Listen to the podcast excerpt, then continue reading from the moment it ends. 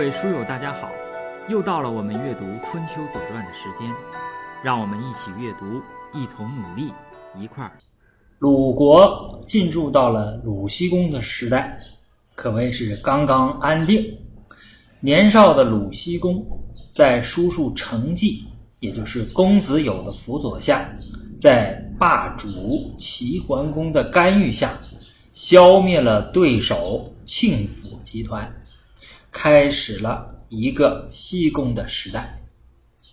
春秋进入到西宫时代啊，史料就逐渐丰富起来。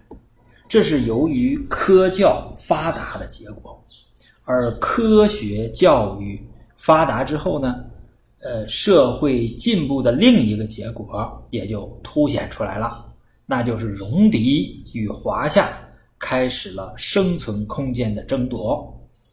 那么，北狄入侵中原北部的邢国和魏国，尤其是对老牌诸侯国魏国的灭国事件，对华夏诸国呀的冲击非常大。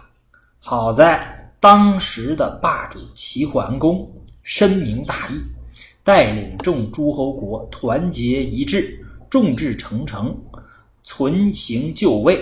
使得华夏文明得以保存。好，让我们进入到鲁西公二年。鲁西公二年是公元前六百五十八年。这一年的第一件事呢是筑城楚丘。这个筑啊是帮助的助，城呢是城墙的城。筑城楚丘的意思呢，就是帮助在楚丘这个地方修城墙。呃，分别有一条春秋的经和一条左传，我们看一下春秋经西宫二年的第一条：二年春，王正月，城楚丘。这个城是城墙的城。这句话的意思呢？比较简单，就是在西宫二年的正月啊，在楚丘这个地方修城。我们看一下我给的这个地图啊，这个楚丘在哪儿呢？就是在魏三那个地方，就是在黄河和魏国的呃都城啊，隔着一条黄河。实际上我们前面讲过，魏国。在被敌灭国之后呢，他逃过了黄河，在宋桓公的帮助下逃过了黄河，然后驻扎在曹这个地方，就是三点水加上一个姓曹的曹，在这个地方。然后齐桓公就率领着呃诸侯国啊，有曹国，有宋国，就在楚丘这个地方修了一座城，用来呢。把魏国呢安置在这个地方。那么楚丘啊，这个楚呢是表示什么呢？表示荒凉的意思。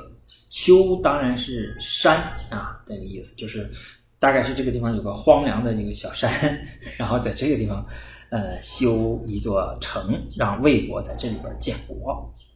我们看《左传》怎么解释的啊？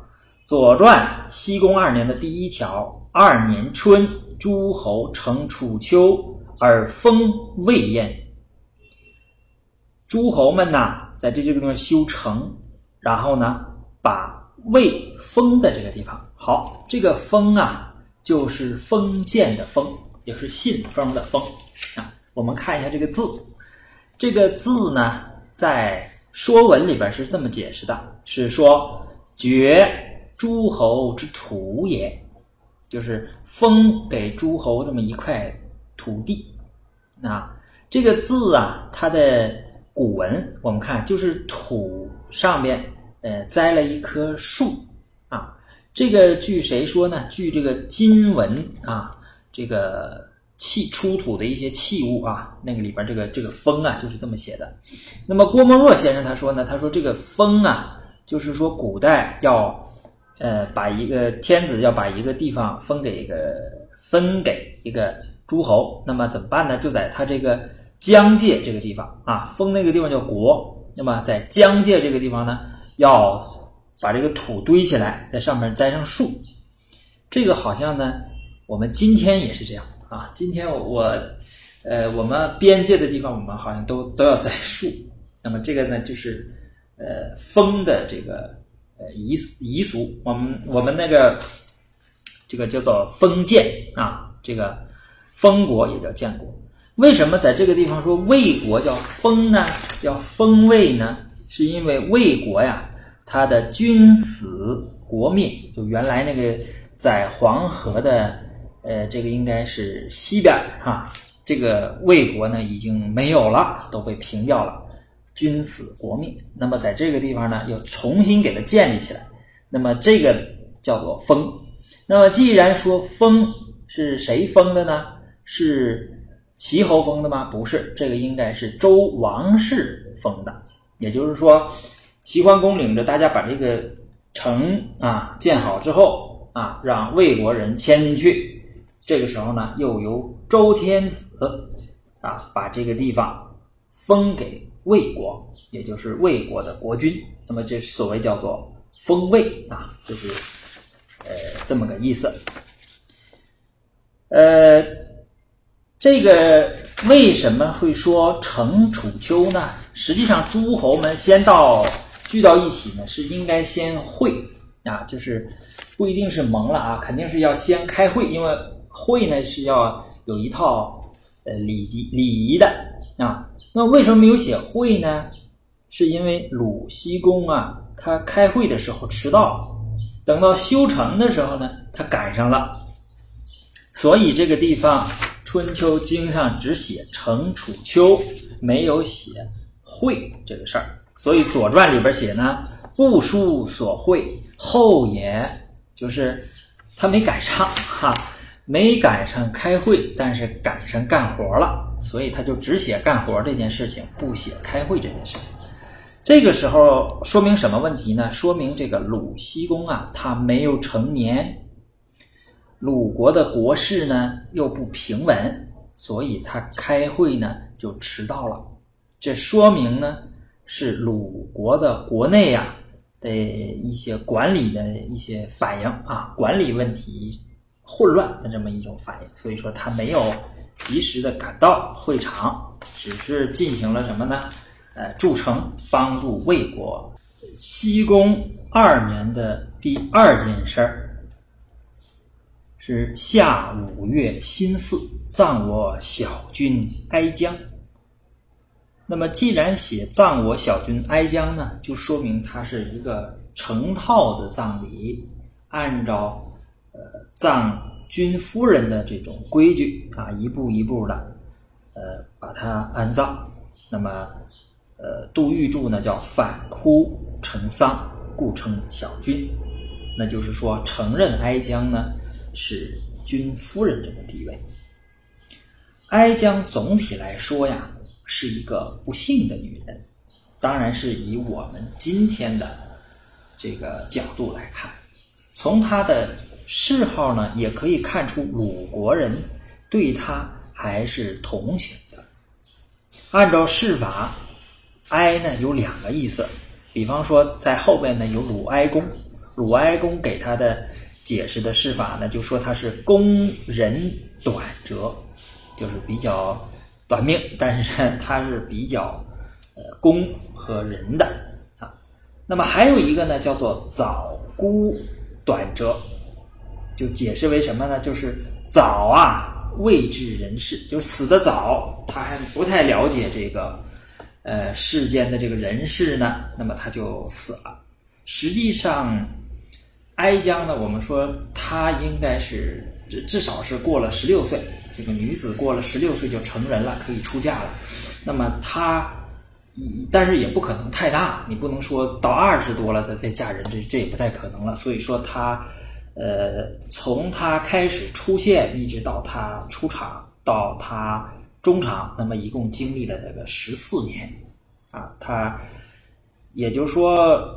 他也就是在三十多岁的时候就被杀死了对吧？被自己的娘家人，你想在当时这个娘家人应该是支持他的，对吧？这个强大的齐桓公应该是支持他，怎么可能出手把他杀掉呢？啊，那么这这个事儿说起来就非常的曲折。我们实际上我们前面都读过了啊，因为它是一年一年的这种编年体，大家未未见得能穿起来，我把它穿一下。它最开始出来的时候呢，是什么呢？是庄公和呃。齐桓公啊，就是鲁国和齐国呢，要重修旧好。这两个国家是实际上是比较好的，但是在桓公的时候出问题了啊！桓公被齐襄公给害死了，就死在齐国了，所以这两国就交恶了啊，应该说打了一仗。呃，之后呢，就是关系就是不好啊，这个。到庄公二十二年呢，这个关系就回暖了，就齐鲁这个关系开始回暖了。那么我们从春秋经上可以读下来，比如说在庄公二十二年，第一条有二十有二年春王正月，四大省，就是鲁鲁国开始大赦天下啊，大赦不是大赦天下，叫大赦。大赦的意思是什么呢？是因为鲁国要办喜事儿了，就是庄公要娶齐国的这个夫人啊。第六条呢，就是在冬，你看春天大赦，冬天公如其纳币。这个纳币呢，就是实际上是男方要给女方这个彩礼了啊，给了彩礼之后，现在就要娶媳妇了，对吧？那么这个彩礼呢，是不应该是这个姑爷啊，就是庄公亲自去送的，应该派一个亲去送就可以了。但是他亲自去送。庄公二十三年转过年来之后，时有三年春，公至子期。你看，去年冬天去，第二年春天才回来啊，待了好长时间。夏公如其官舍，到夏天他又去了啊。去干什么呢？去观这个社戏，我们也呃讲过这个社是什么意思啊。第四条呢是是什么呢？是公至自齐回来了哈。第六条呢，公及齐侯遇于谷，哎，他俩又跑到谷这个地方啊，又去会盟啊，也不是会盟啊，就是在这个地方要商量事儿、开会啊，大概。大概是就是婚姻的这个准备工作越来越密了哈。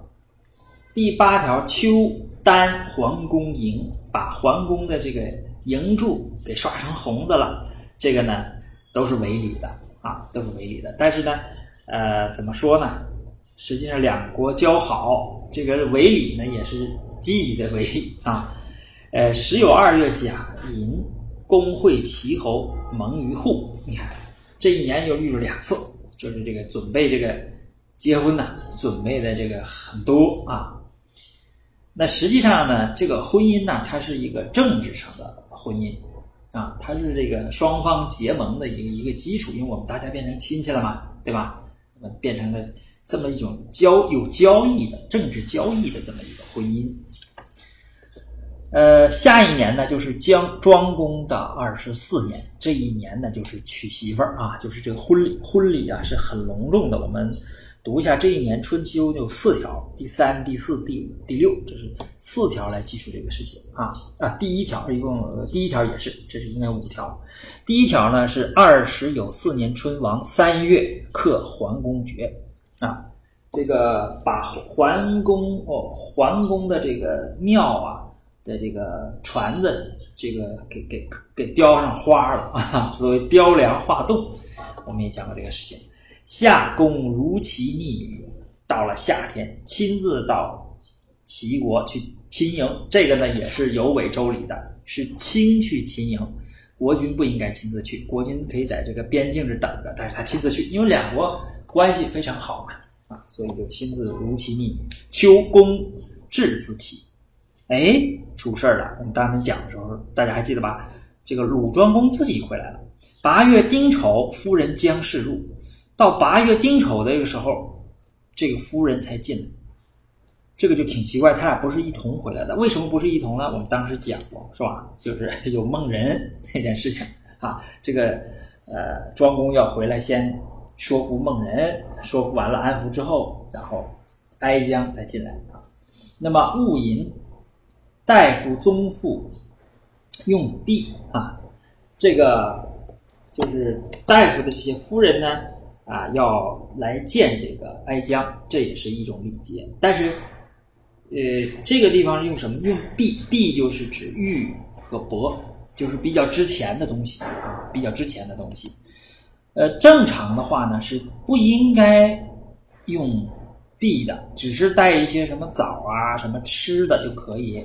但是它这个地方用 B 来进行吉礼，这个是不对的，也是乐理了。但是这个乐理呢，还是呢，应该怎么说是比较呃比较这个积极的乐理哈。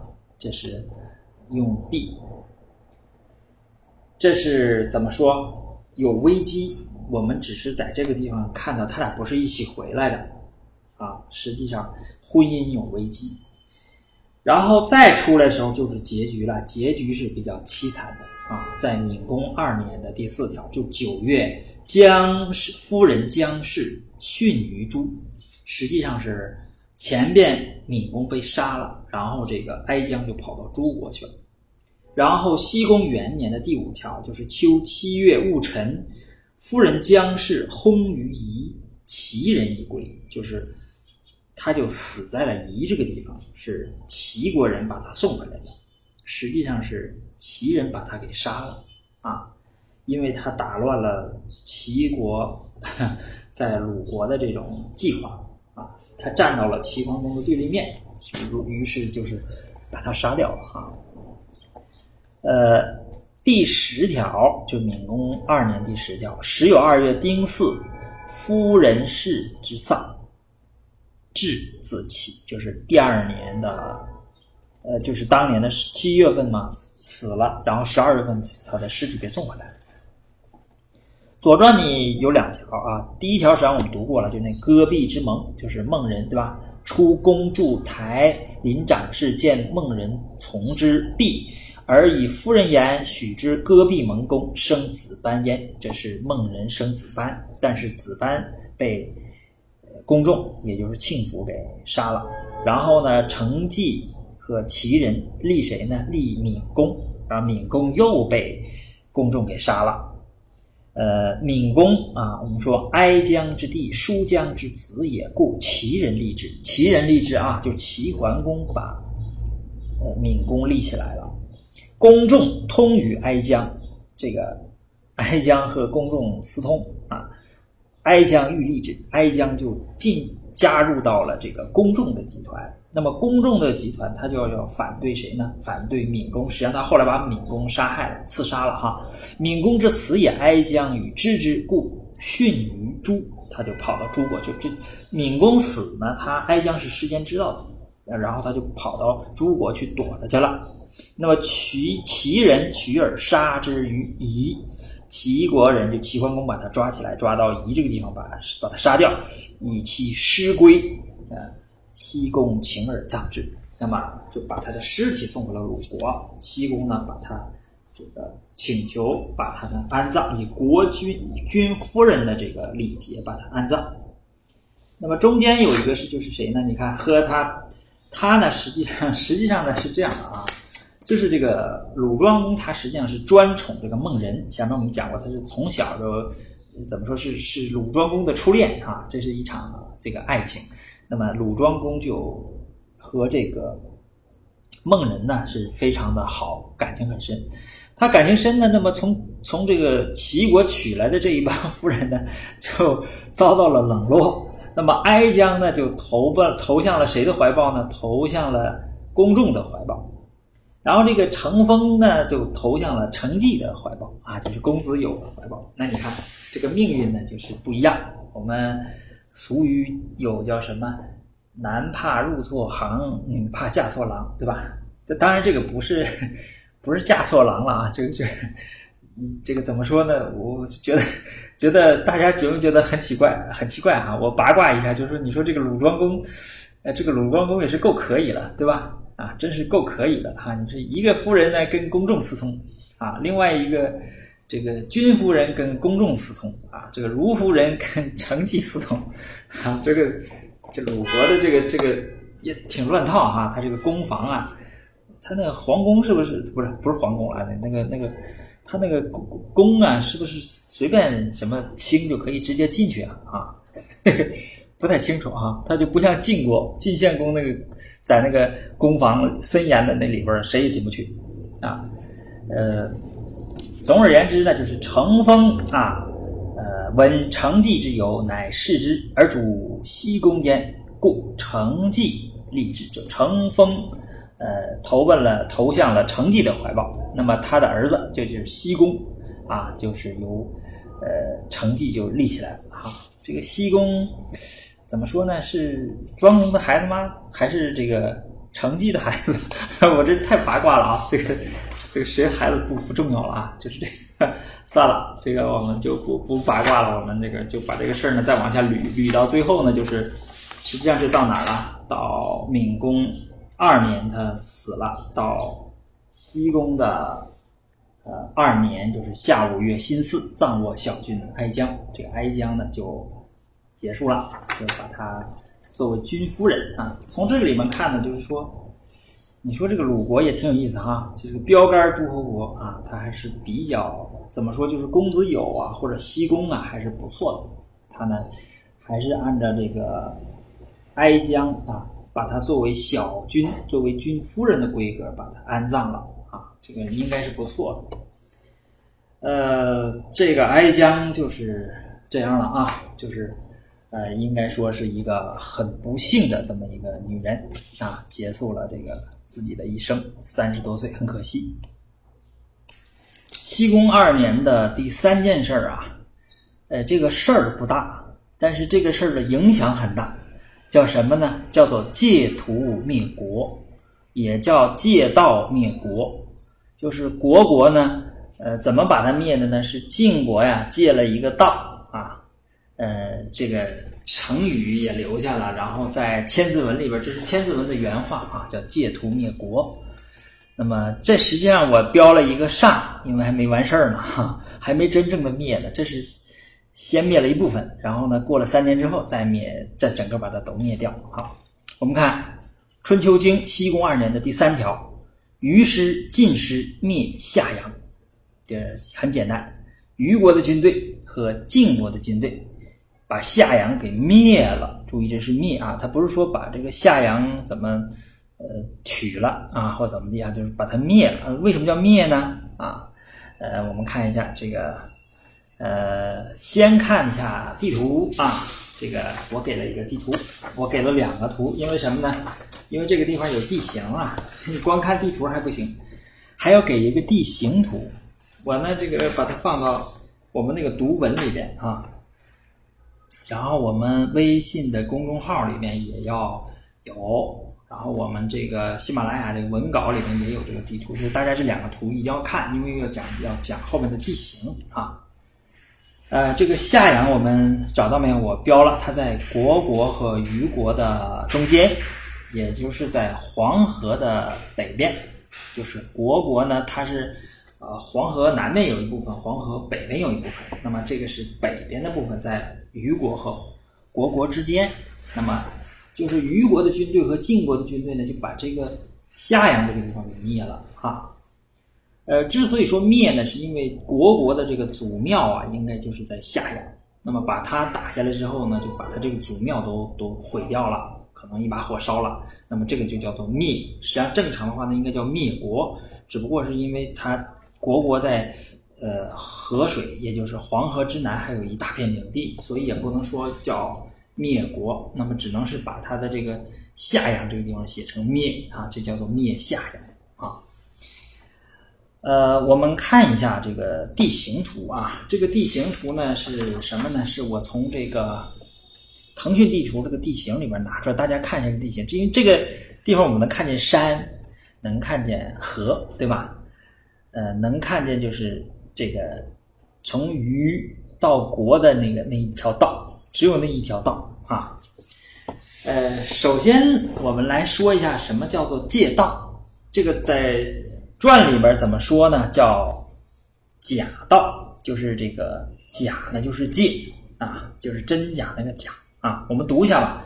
呃，《左传》西宫二年的第二条：晋荀息，请以屈产之盛与垂棘之弊，假道于于于啊，呃，两个于啊，假道于于以伐国。就是说，晋国的有一个大夫叫荀息，他就请求，呃，请示晋献公，说我能不能与以屈地产的那个呃马啊，这个屈地呀出良马，以垂棘之玉，就是以垂棘那个出的那个地方出什么呢？出美玉啊，以这个马和玉来到哪儿呢？到虞国呀去借道，借道干嘛呢？借这个道去伐国国。呃，我们先说啊，这个宝贝啊，这个马、良马和宝玉，这在春秋战国时期，这是最珍贵的宝物。一个是马，一个是玉啊。这个玉啊，在后边我们都知道啊，叫价值连城，是吧？就是就是指这个玉，这一个玉能换换好几座城，所以说这个很很珍贵的东西哈。然后我们再解释第二个事儿，叫为什么要嗯叫做借道啊？借道啊是一种礼节。我们在前面讲聘礼的时候，就是。呃，我这个一个卿啊，带着礼物出使到某一个诸侯国去，那么中间呢，他要经过其他的诸侯国，要从人家这个国境呢过去。我们今天讲叫做过境，对吧？那个时候也叫过境。过境的时候呢，就要从人家呃国中间穿过去。那么这个时候呢，你要借道。借道的时候呢，就是你要在这个啊。呃，呃，这个要借道这个国家的边境这个地方等着，然后派一个士啊，呃，或者下大夫，作为什么呢？作为次借，就是一种官职，叫次借。次是一次两次的次，介是介绍的介，拿着这个过道的这个礼和国君的这个呃这个命令啊，一般是写到帛上面的。也就是什么呢？用今天话说，就是说带着这个礼品。和通关的这个这个叫我们今天那个通关的文件叫什么？叫叫护照对吧？就拿着这个护照和这个礼品，就到对方这个国都啊，到这个对方的一个朝堂上，交给对方的一个夏大夫。夏大夫拿着这个东西，再向这个到朝堂里边的国君呢请示啊，呃，国君许可了啊，给这个。呃，执照上这个不不执照，护照上盖个戳啊，就签证同意了，说你可以在我这过了，那么把这个东西回去，然后这个时候等在边境外的这个使团才能怎么样，才能进入到这个国家啊，从这个国家，当然呢，人家这个国家的这个叫司马还得看着你啊，有军队看着你，怕你们万一在作乱呢啊，他是不是入侵我们？怎么就总之要看着，或者说叫保护，一直跟到这个。呃，出了国境啊，然后双方还要这个怎么怎么样啊？可能还要送一番礼呀，或者也有个什么说法，然后在这才呃结束。这个这种呢叫做借道。那么他这个借道呢，不是出使国国啊，他是要去出兵打这个国国，要从呃虞国这个地方走。那么为什么要从虞国这个地方走呢？所以我们就要看这个地形啊。实际上啊。我们从这个图上啊，从这个图上呢就能看出来哈，这个虞呃这个晋国在向南发展呢，是先打下的谁呢？先打下的东山高洛氏，就伐东山，还记不记得啦？啊，这个晋呃这个太子申生征东山，这是骊姬给出的这个招，对吧？那么他打掉了这个地方，再往南呢？他就要打这个虞，再往南就要打这个国。他为什么要打这个国啊？这个国呢叫北国。这个国国的战略位置是非常非常重要的。这个地方大家看这个地形图啊，它这两边呢都是山，中间是一条很窄的这么一条呃河水留下的这个古道，这也是我们这个陇海县要经过的地方。后来这个地方呢，你看国的那边啊，呃，就是三门峡，今天三门峡市啊，呃，那边呢就是崤山。实际上，在这个地方就发生，在后面就发生过这个战斗啊，非常惨烈的这个崤之战就在这个地方，因为地形非常的险啊，这个是连接中原和西部的这么一个非常关键的这么一个要道啊，在。贾谊啊写过这个《过秦论》里边曾经提到过，叫做崤函之固，就是这个崤山和函谷函谷关，它这个地形十分险要啊，易守难攻。这个呃，就是这一条，大家看这个，这两边都是山啊，中间是这么一条呃平原，一个河流冲刷出来这么一个谷地啊，这个地方就是。呃，打不过来啊，很难从这个这个呃当时的这个这个后来也是，后来好像到抗日战争的时候，这个日军打到潼关这可能就打不动了，是吧？这个地方呃不太容易能打打得过来，这个地方两边都是山啊，非常险要。那么他这个晋国要想打这个灭这个国国呢，他就没办法啊，他只好要从哪儿呢？从这个呃。夏阳这个地方啊，从虞这个地方来，经过虞国来打这个虢国啊。这个夏阳在哪儿呢？夏阳应该在是这个这个山的那个内侧啊，在里里侧。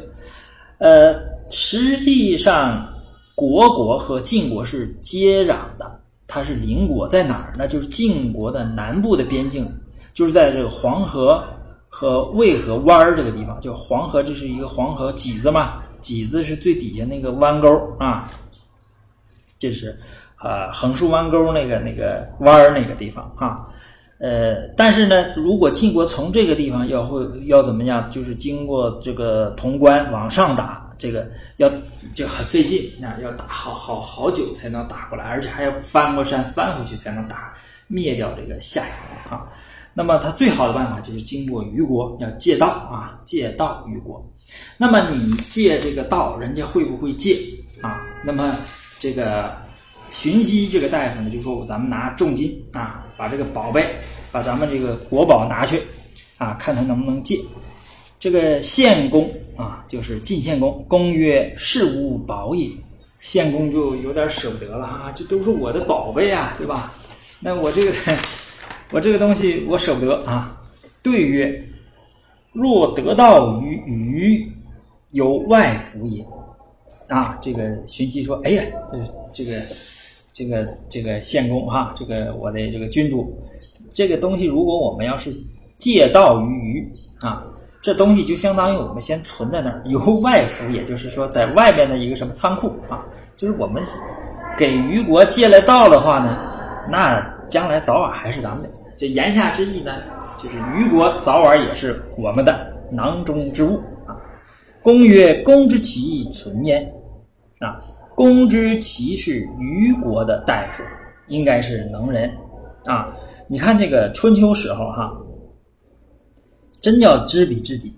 就是我们遇到好几回这样的事，就是这个当我们去征伐那个国家的时候，我们都知道那个国家往往就有一个能人在那儿啊，在那儿的话呢，我们就不能打。我们就不能动啊！我们以前也是读过这个事情，对吧？就楚国打这个呃一个小国，对吧？就是汉东诸姬啊，就是呃有有有一个能人在，那么就不能动啊。那么这个时候他说有个公之奇在啊啊，那我们不能去啊。对曰：公之奇之为人也，懦而不能强健。说公公公之奇这个人呐，这个人比较懦弱啊。这个他会进谏国君，但是不会强谏，就是怎么说呢？会劝这个虞君，但是呢，不会坚持自己，就是强谏嘛啊。且少长于君，君逆之，随谏将不听。他从小啊，就是少长于君，就是从小就和这个于军他俩一起长大的发小啊。君逆之，他非常亲密，所以说虽然他。劝这个于军，于军也不会听他的，你看，这个道理就在这儿，就是你要这个听从建议的那个人，一定跟你怎么样，要有距离的，那是一个真正的坏蛋啊！提反对意见才才有用的啊，才才是你才会注注意的，才会听的啊。乃使寻西假道于虞，然后就同意了啊，拿着宝贝就去虞国，曰：“既为不道，入自田岭，伐名三人。”这个有意思啊！你看他拿什么说事儿他拿这个晋国说事儿晋国在哪儿呢？晋国在晋国的旁边看我们。给的那个图啊，呃晋这个图我没标，但是离这个晋一、晋二啊很远。你在晋二往西啊，一手指头就能看见了。今天那个位置叫什么？叫河津县啊，在这个位置。呃，这怎么个意思呢？是当年这个季呀和这个虞国有仇啊，这个仇多大呢？就是呃。他呀围住了，呃，虞国的一个城邑，叫做明，把他的三个门都围住了，就打啊。当然呢，这个没打下来。那么就是说，当年呢，这个他俩结了很大的仇怨，结了很大的仇怨。那么晋国一强呢，这个晋国在晋国的西边紧挨着，那这个晋国就就惨了，对吧？这个。晋国就会打这个打压这个晋国，所以晋国这个状态叫什么呢？叫做病，就病态了。总而言之，就是打他。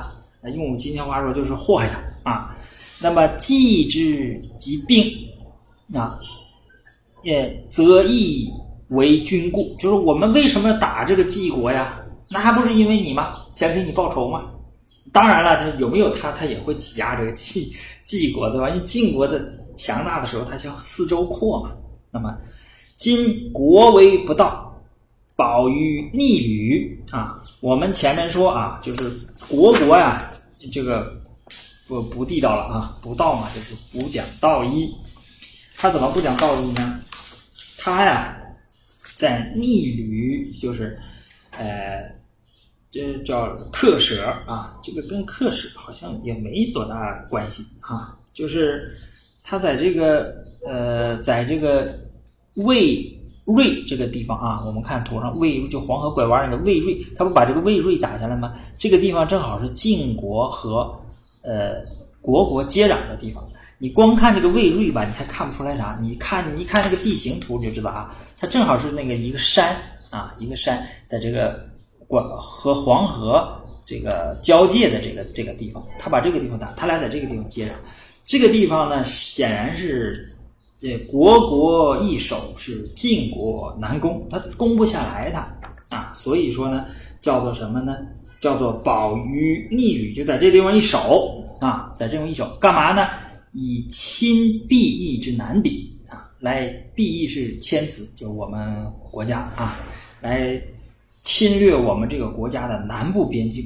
你这个地方呢，就是对国国有利啊，他适当的就下来打你一下，然后你去打他，你打不了，又隔着河，又隔着山，所以就没法打啊，没法打怎么办呢？那么就是说，嗯啊，问国伐以以何罪啊？就是呃，这是杜预注的啊，就是说我们为什么要去罚这个国？这个国国是有这个罪的，那么。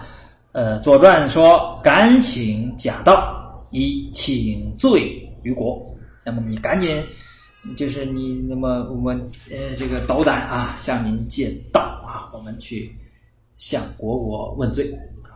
愚公许之，且请先伐国。这家伙他来劲儿了，对吧？那好好，我同意，而且我我派军队，我先去打他啊。公之其谏不听，遂起事。公之其果然是这个劝谏了啊，那么这个愚君呢，果然是不听，对吧？就打下来了。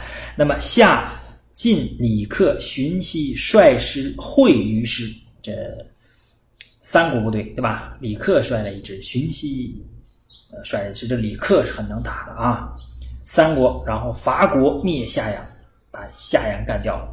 然后他说：“先书于会故也。”为什么说于师晋师灭夏阳？他咋不说晋师于师灭夏阳呢？那是因为什么？说明什么？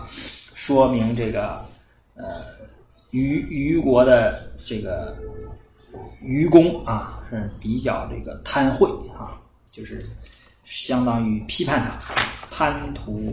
这个贿赂，这是什么呢？这是这个叫做呃借图灭国的上，还有个下啊，在三年之后。那么从我们这个图上来看呢，就是从以黄河为界，国国呢在河南的地方，这个这些土地都没有了，它只剩北边这个土地了，河黄河以北这个土地了，这个就。这个很很很难说哈，这个就是只剩下一口气了，在那是苟延残喘。这个西宫二年的第四件事叫做齐服姜黄，齐是指齐国，呃，服呢是臣服，把谁臣服了呢？姜国和黄国，所以叫做齐服姜黄。春秋经西宫二年的第四条，秋九月。齐侯、宋公、姜人、黄人盟于冠，就是在冠这个地方有四个国家在这个地方会盟啊。其中是齐侯、齐桓公，这当然放前面了。宋公就是宋桓公，这两环呐总在一起，有点像今天的这个美国和英国，做什么事情都要在一起。呃，这两个人真是关系很好了，应该说是哈。呃，到姜和黄这儿就变成两个人了啊，姜人和黄人盟于冠。那么这一定是姜国和黄国的这个国君。那为什么国君来了叫姜人和黄人呢？啊，那我们来看一下这个地图，看看姜国和黄国在哪儿，看看冠在哪儿啊。我们先看《左传》的解释，《左传》西宫二年的第三条对这条经进行了解释。他说：“秋蒙于冠，服姜。”黄也啊，就是在冠这个地方啊，会盟啊，是要怎么样呢？要收服，或者说是这个，应该说叫做是呃，两个国家姜黄归服于齐国。我们看这个地图啊，姜和黄是两个小国，它在哪儿呢？啊，我标上了啊，因为这个图啊，在这个图的底下，也就是说，在当年的那个淮河，现在呢？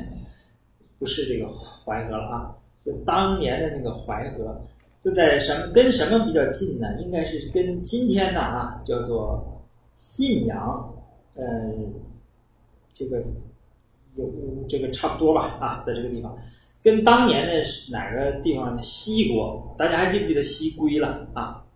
一人倾三国，对吧？这个这个西归啊。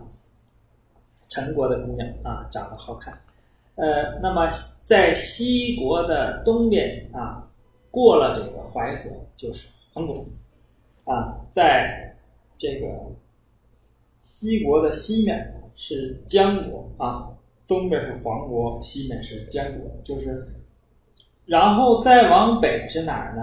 再往北是蔡国啊，呃，再往北是陈国。再往东是许国，啊，再往北是宋国，看到了吧？再往北看到没那个冠？对，就在那儿，在定陶的南边那个地方呢。今天是曹县，山东省的曹县，在那个地方是冠。哎，怎么说啊？这姜国和黄国两个国君，这好辛苦啊，使劲往北跑，啊，跑到宋国那个那个境内啊。跑到那儿去去见齐桓公。齐桓公呢？齐桓公其实也跑很远啊。齐桓公这个霸主啊，怎么说？真的是很好。我们从这个好多地方都能看出，他跑那么老远啊，跑那么远来见这两个小国的这个国君，跟他们进行会盟。基本上这种会盟是很平等的。为什么都叫很平等呢？就是说，会盟的双方在呃的这个两。两边这个国都的这个距离上就能看出这个会盟是平等还是不平等。那么离谁近啊，那么谁就比较尊贵啊，就是离我近，你走的道呢比较远，那么你实际上是尊重我，我是强势，当然不能太近啊。如果正在我家城下，那我就惨，对吧？城下之盟，那个就就惨了。呃，所以说呢，这个是两个小国啊，他为什么这么老远要来归附齐国呢？啊，说大哥，我要当你小弟，为什么这么远来呢？是因为他南边是楚国，受到楚国的这个压力，楚国一直在给这个呃中原的这个国家在施加压力，他要因为他要北扩啊，他要北扩，怎么说啊？这个姜人和黄人呐。这一看到这两个人呐，呃，真是我就感慨，我不知道大家有没有这个感慨，是吧？那个有一个谁说是曾国藩是谁说的？说那么一句话，说人活着就两件事儿啊，一个是坐牢，一个是要饭讨饭啊。呃，什么意思呢？坐牢是表示你要受约束，讨饭呢就是你要求人，就是这个真是没办法。我们人活人生在世，这两件事是免不了的，对吧？第一，你要是要有约束，你你像我呢，就是呃，就是天天早上得来刷脸儿啊，晚上下班之前呢，你要刷脸儿，这就是约束啊。好多那个人都说这这种是很不人性化的这种管理，但是没有办法啊，也没有办法。然后求人呢，那更不用说了啊。这个你看，小国跑那么老远来寻求帮助，那应该说是。真的叫是很艰辛呐，是吧？很艰辛，而且呢，为啥呢？还遭人白眼啊！就鲁国的一个史官，你看用这个词就知道，姜人、黄人，就好好的国君就给变成人了，什么意思？他为什么写成人呢？那就是因为看不起、看不上嘛，对吧？受尽了白眼儿，然后还得去求人啊！好在齐桓公，我觉得真的挺好啊，能看出这个。霸主啊，真的很讲义气，这大哥很够意思，是吧？跑那么老远来开会，这是呃叫做齐服姜黄，就齐国和楚国中间啊两个大侠，中间就是这些都是什么呢？中间他俩的掌风啊，这个中间那个在掌风中摇摆的这些小草，还有棵大草啊。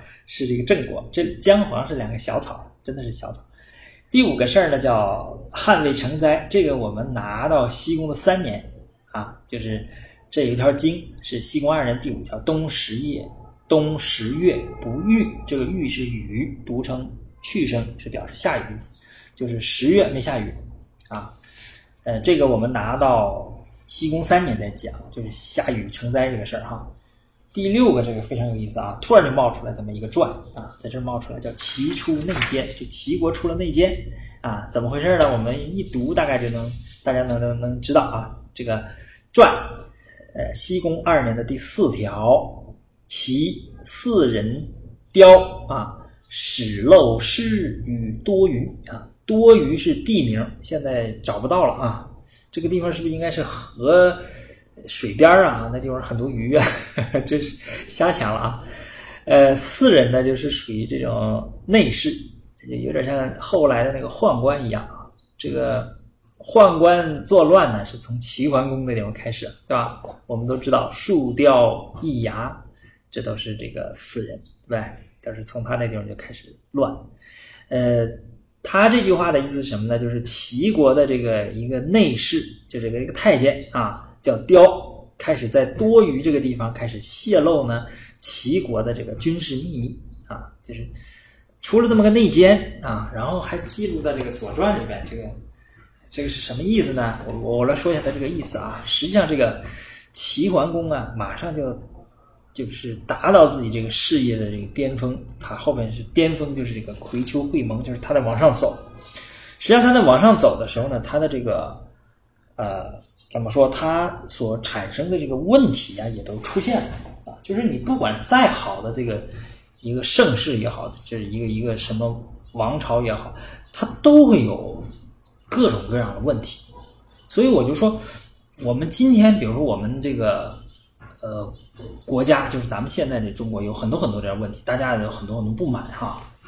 其实真的是真的是很正常的一件事情。那没有哪一个盛世啊，前一个比如说康乾盛世，还有什么前面什么贞观之治等等等等等等，它都不是铁板一块，它都有一些问题需要后世呢去解决的。因为人类这个历史往前走的时候就是这样，它总是产生这个问题，完了要解决这个问题的时候呢，会产生新的问题，然后就这么一步一步的往前走，真的是一步一一个一个泥泞啊，这么往前走。呃，我在这个我这个朋友圈里，我看到一句话，那是谁呢？是这个法国的史学家叫布罗代尔说的哈。他说这句话，我当年我看不懂。我看了好几遍，我大概理解他的意思，就是直到后来我就懂了哈。后来读历史的时候我就懂了。关于这个这个年鉴派的这个历史观，我以后找个机会我再给大家呃看看到哪个地方呃比较切合的时候，我们我们再仔细的再讲。当然我我觉得我讲不明白，因为它真的很难。它是上个世纪，它是一九零二年到一九八五年，这是。呃，布罗代尔的生卒年啊，他在这个期间，就是就是也就是上个世纪，离我们很近，离我很近啊。嗯，实际上是比比比较近代的啊，这么一一个理论，就是比较比较难啊。他说的话，他说，现实不可能是昔日悲剧层次不穷的一切世代所视为障碍的边界，而是甚至自有人存在起人类的希望所。不断的跨过的障碍，这句话，这句话你光听我读啊，你是听不明白的。你必须要把这句话呢，就是写下来，然后你一遍一遍的看，才能够呃看得懂啊。然后我我呢想了好长时间，我说这句话怎么给大家解释呢？就是呃，你看这个齐国在这么强的时候开始出问题了啊。待会儿我再说他这个问题是怎么出的，出在哪儿啊？那么我现在说就是历史的这个规律，就是什么意思呢？呃，他的意思是这样的啊，我我这个解释不见得贴切，就是说，比如说历史呢是一个接力赛，对吧？总是人嘛，一场还接一场哈。如果历史是接力赛的话，那么我们啊就是在这等着的，等着前任把这个棒送过来的时候，我们总是想，我们接一个棒的时候，我们要好好干啊，我们往前冲，我们要往前闯，我们要创新，我们要达到什么什么什么什么什么，对吧？就雄心壮志。当这个前任跑过来的时候，你要接棒，才发现哟，这个棒不在他手里，他给掉地上了，而且掉这个地方啊，离你还挺远，你得跑过去把那个棒捡起来，跑回来，然后你再想想，你才能做你刚才想的那个事儿，对吧？然后你没有必要去赖这个前任，去去这个埋怨你这个前任，为什么呢？因为前任的前任就掉棒。对吧？然后前任的前任的前任也掉棒了，然后前任的前任的前任的前任也掉棒，就是他总是有一些历史的这个沉积和历史的这个债，要由你继任者来承担。你承担完了之后，你才能大踏步的往前走。所谓好的，比如说齐桓公，比如说后面的晋文公，他就能够怎么样啊？能够把前任的这个债还掉。然后再大踏步的往前走，实际上很多平庸的这种君主都是什么，或者说领导啊或领袖，他都是怎么样的？都是在好不容易他就还，就是不停的在还前任的债，甚至还没等还完他就卸任了，交交给后边儿，对吧？就是他是呃这个样子的啊，大家要明白，就是当我们的这个领导或者说我们的这个一把手啊。或者说我们的，比如说我们现在国家的这个领袖啊，他都有这样的问题，所以我们要耐下心来，要客观的看待这些事情啊，要有一个好的历史观，我们才能够啊，这个比较客观啊、公正的这个来来来做事情啊。那么齐桓公的问题出在哪儿呢？就是齐桓公这个人好内，也就是说他这个。比较怎么说，叫好色呀，或怎么说，反正就是好内吧，这个没法说啊。我我我不知道我们这个这个听我在这读的领读这个人是不是好多是未成年的，对吧？所以我也不能说说太露骨，对吧？那就是他好内啊，他这个君夫人有一个啊，后后面我们那个后面要讲他和她这个夫人还有事儿哈、有挺好玩的事儿。这如夫人就六个啊，那儿子好多啊，有不计其数。他这个近身的侍臣呢，有树雕和易牙。那那么将来齐桓公到最后，就是管仲在的时候，没问题，管仲能替他管理好这些事情。管仲一不在了啊，那么齐桓公马上就完蛋了啊，马上就塌架子了，因此而乱国，因此而身死。这一代霸主齐桓公啊，就是因为这个事情死啊，灭乱国身死，这真的是，呃，值得人这个深思啊。那么这是齐桓公号内，齐桓霸业，你看着挺风光，那么他也有问题，这个问题会被风光的这个盖住啊，存心就位呀，呃，尊王攘夷呀，呃，这个呃这些攻击，对吧？啊，那么他实际上也也也有啊，开始暴露了啊。好，这是第六件事，第七件事叫国之将亡。这个《左传》呢，在写国国灭亡的时候，真是用尽了心思。我也不知道是怎么回事啊，他这个一点点写，从最前边，你看有一个神直接掉到他们国家，对吧？这是从各种方向啊来说。那么这个呃，这个事儿是这样的哈，说传的西宫二年第五条，国公拜荣于桑田。桑田在哪儿呢？就是在国国。在河水就黄河之南，紧挨着它这么一块地方，他把这块地方打下来了。这块地方应该是荣的啊啊，他把这个地方打下来，实际上打下来是很正常的。河北的地都打没了，对吧？都都被这个晋国和虞国给给取了，对吧？只剩河南这块地方，那他要想发展怎么办？他只能是呃东扩东伸伸胳膊，西伸伸腿，对吧？只能是这样啊。那么这是很正常的。但是呢，到晋国不演这就说了啊。不演，大家都是刚出，呃，前面出来过对吧？这晋国的大科学家是吧？预测学家是吧？他是一个卜官，他就曰说：“国必亡矣。往下阳不惧，而又有功，是天夺之剑，而益其己也。必亦尽而不抚其民矣，不可以污蔑。”这是什么意思啊？我们看一下，就说你这个晋国呀。那你这肯定是要亡了，呃，你这个夏阳没了，这个祖祖庙这个地方没了啊，你不在那儿恐惧，你你这个恐惧有用吗？是，而又有功，又去打这个这个桑田这个地方啊，又在这个地方动武，嗯，这是天夺之剑，是天呐把你这个剑夺掉。这个剑呐，我也有一个图啊。这个剑在春秋这个时候呢是大的这个盆，在战国的时候呢也是盆，因为我们那个呃楚国有一个国宝对吧，叫冰铜剑，我们前面读的时候给大家展示过，就是那个时候的冰箱啊，呃，真是 先进啊，还环保啊，还是这种冰箱。那么。这个大的盆，大的盆可能我想哈，就是装水的。那么好像是这个洗澡的时候用的吧，大的哈。那么当很平的时候呢，它可能就是可以用这个照照当镜子的照啊。那么就是这个时候呢，念剑。这个铜镜是在什么时候有？是在战国时候有的啊，从战国才有的。春秋这个时候没有，应该还是这个大水盆啊。那么总而言之，它是这个当镜子。你可以当镜子理解，但是呢，它这真的不是镜子啊。那么就是说，天呐，上天夺去了他的这个镜子，让他不能照见自己了。啊，你不能照见自己，你就你不知道自己身上的毛病了，对吧？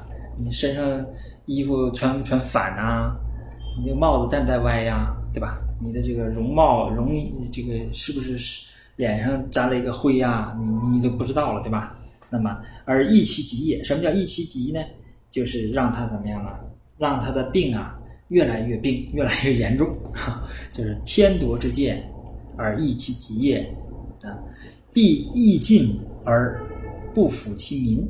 那么，呃，就是必定轻视晋国，又不爱抚百姓，啊，过不了啊五年就亡了。五年就是这个谷子要数五次，也就是五年，过不了五年，就是伯言就预言了，完了，这个国国过不了五年了，对吧？那北方的夏阳丢了，那你不赶紧去怎么样安抚你的百姓啊，让大家休养生息？因为我们是农耕社会嘛，就别再用出兵打仗了啊！这这自己家都烂成这样了，你赶紧休养生息，安抚百姓吧。结果他没有，他又用兵啊，往这个西南这个方向用兵。那呃，伯眼就说他活不了五年了。这是这么个事儿，实际上他安不安抚百姓呢？他也都活不了五年哈。实际上三年之后就把他灭了，因为他太小了啊，太小了。呃，下边呢是最后一件事儿，也就是楚人亲政啊。这个楚国呀，我们看到哈，这是越做越大了，是吧？这春秋经西宫二年的第九件事，楚人亲政啊。亲呢是。不敲锣打鼓就进来了，这叫亲；敲锣打鼓的过来打，这叫法啊。传，呃，西宫元年的第八条，东楚人伐郑啊，窦章求郑，呃，单薄啊，这是呃这么一个一个一个话啊，就是呃就是楚人来打这个郑国，这个窦章呢，窦家人吧，这应该是楚国的。窦家了，对吧？这是楚国的一一个一个大夫，把郑国的一个大夫给给这个怎么呢？给囚禁了，叫丹伯，就是呃，把他给呃，楚国为什么去打这个郑国呢？郑国啊，从郑立公那个时代就一直挨这个楚国的打，为什么呢？就郑立公是跟楚国呢，他是在郑国的那个这个南边，靠近楚国这个地方，他一定是和楚国签的这个协议了，说你支持我，我拿到这个。呃，我支持我向北发展啊，拿到这个郑国的这个政权。那么楚国一定是怎么样呢？一定是帮助啊，给他资助，给他这个呃这个武器呀，给他这个钱粮啊等等的，就帮助他。但是这个楚国，我们知道啊，楚国在前面啊，这个在春秋里边一直被鲁国的史官称为荆，就是大家不看好他啊，他是蛮夷，对不对？哎，不看好的，虽然有钱，那你也是这个土豹子开花，对吧？就有点像什么，有点像我们就现在的这个中中国啊，就是我们富起来了，但是呢，你看他们总说我们啊，你们又不讲人权，啊，你们又不是市场经济，对吧？你们怎么怎么样，怎么怎么样，就是 有点看不上咱们，对吧？你又又不又不保护知识产权，这个那个的哈。那么，但是我们就是在强大，楚国也是。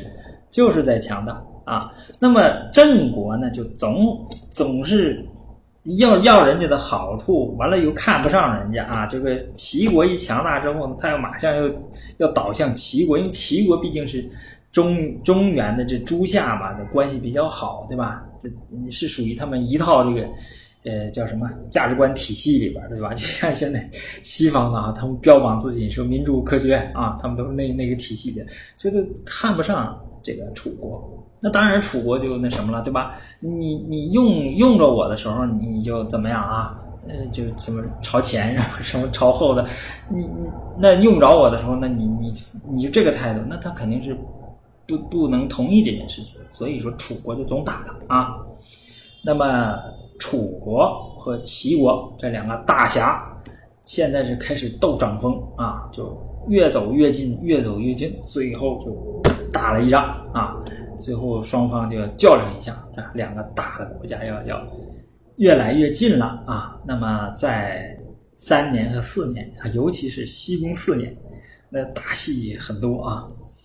呃，等到那个时候呢，我们再讲。现在呢，我们今天就讲到这儿啊。这是西宫的二年。